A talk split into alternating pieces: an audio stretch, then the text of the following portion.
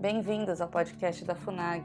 No sétimo episódio do terceiro seminário sobre a conjuntura internacional no pós-coronavírus, vamos ouvir a juíza Ludmila Lins Grilo falar sobre os organismos internacionais.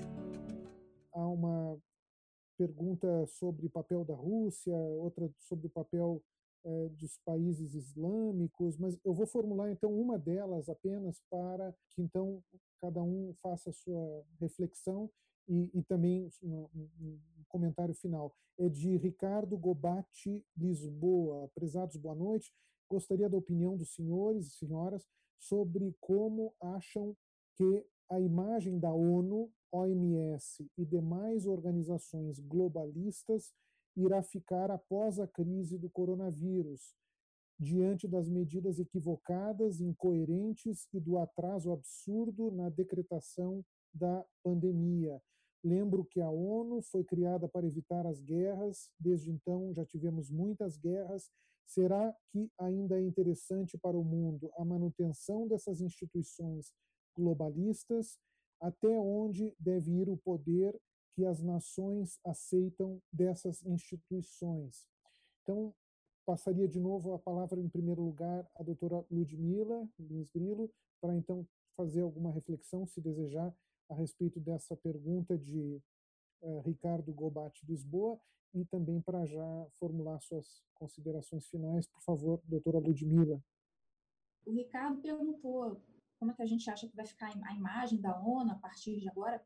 O Flávio até mencionou ainda há pouco que a imagem da ONU ela nunca foi ela nunca foi questionada e recentemente começou a haver alguns, alguns questionamentos. Então, me parece que está havendo já uma, uma pequena mudança de paradigma e uma, alguma conscientização por parte, por parte de todos, não só aqui no Brasil, a respeito do verdadeiro papel da OMS, verdadeiro papel da ONU, e a conscientização também sobre o que seria o globalismo. Essa palavra me parece uma palavra meio proibida, é, quando, quando não ridicularizada muitas vezes. Né? A gente trata desse tema já há muito tempo, mas como é algo novo, é, acaba sendo incompreendido, porque é muito difícil a pessoa que nunca ouviu falar sobre um assunto é, incorporar aquele assunto ali imediatamente. Então, é mais fácil para determinadas pessoas, em vez de assumir a sua própria ignorância, simplesmente negar que aquilo ali esteja acontecendo, negar que você apresentou algo que ela desconhece. Então, a, a questão do globalismo, ela é, ela é nova, essa discussão é nova. Muitos já sim, já questionam o papel da ONU, já enxergam a ONU como sendo um órgão ilegítimo para dar ordens, para ditar ordens e se intrometer nas soberanias dos países, assim como a OMS e outras organizações internacionais. Então, eu acho que já essa crise serviu para demonstrar na prática o que é o globalismo e talvez é, servir de laboratório mesmo para quem achava que isso não seria possível.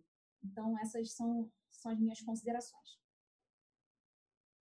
Muito obrigado, doutora Ludmila. Eu passaria então a palavra ao Bernardo Köster para responder e fazer suas análises e também para já formular suas considerações finais. Muito obrigado. Acesse o canal da FUNAG no YouTube, www.youtube.com.br FUNAGBrasil.